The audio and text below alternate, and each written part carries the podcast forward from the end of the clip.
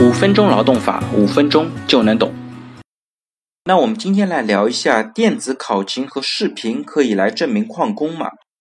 现在呢，像刷卡、指纹、人脸识别、钉钉打卡等电子考勤方式呢，已经成了许多用人单位使用的记录员工考勤的方式。尤其呢是在疫情期间，许多员工居家办公，电子考勤呢更是成了用人单位管理员工的法宝。为了防止劳动者电子考勤的弄虚作假呢，有些单位呢还在办公场所安排了有视频监控。疫情期间呢，有些用人单位甚至要求劳动者上班时间也需要不间断的开启视频，或者不定时的以视频方式监督劳动者的工作情况。那么呢，在日常的考勤管理当中，电子考勤和视频是否可以用来充分证明劳动者的旷工呢？我们这边看了几个案例，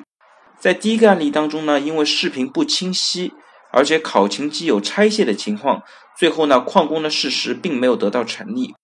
在第二个案例当中呢，员工呢是有一个足够的缺勤理由，他家里的确是有急事，所以说当时仲裁的决定呢也是旷工事实不成立。那第三个案例当中呢，员工没有合理的情况解释，所以呢这种情况下旷工事实得到了成立。经过我们的分析呢，对于旷工和电子考勤和视频的应用呢，我们有两点提示。第一个提示呢，是以电子考勤视频。作为证明员工劳动者缺勤的时候呢，应当注意对这类证据本身真实性的证明。用人单位应当尽量保存完整连续的电子考勤视频资料，并且提供的数据呢没有经过篡改，系统可以保证稳定可靠相应的证明。比如像案例一当中，考勤机它有拆卸的情况，存在篡改数据的可能，就可能有不被认可的风险。此外呢，如果有能够与电子考勤视频资料相互佐证的其他证据，比如说因为缺勤而扣发工资的记录、员工外出的一些车票信息、朋友圈截图等证据，会增加法院认定员工缺勤的概率。第二个提示呢是，缺勤并不等同于旷工，旷工主要指的是员工无故缺勤，具体来讲呢，就是劳动者没有履行正常的请假手续。没有正当的理由，在用人单位规定的工作时间里面无法到工作场所上班。我们认为呢，在判定劳动者是否构成旷工的时候，除了缺勤的事实之外，还需要考虑三个因素。第一呢是劳动者旷工的故意，第二呢是劳动者是否有正当的理由，第三呢是劳动者缺勤是否在工作时间之内。那缺勤的故意呢，主要是指劳动者明知道自己的缺勤会违反劳动纪律。而有意识的缺勤、不按时到勤的一个行为，但是呢，比如说劳动者基于对时间的错误判断、忘记打卡等主观过失，并不适合认定成劳动者有旷工的故意。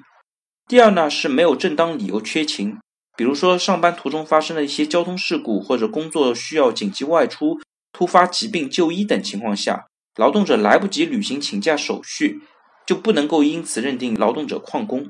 又比如从事销售工作的一些劳动者，他的工作场所呢并不是单一的，在拜访客户的时候呢，有些客户也会禁止使用一些视频软件，因此呢，像一些电子考勤啊、视频资料，并不能够完整的反映出他的出勤状况，也就不应该单独用电子考勤视频资料来证明员工是否旷工。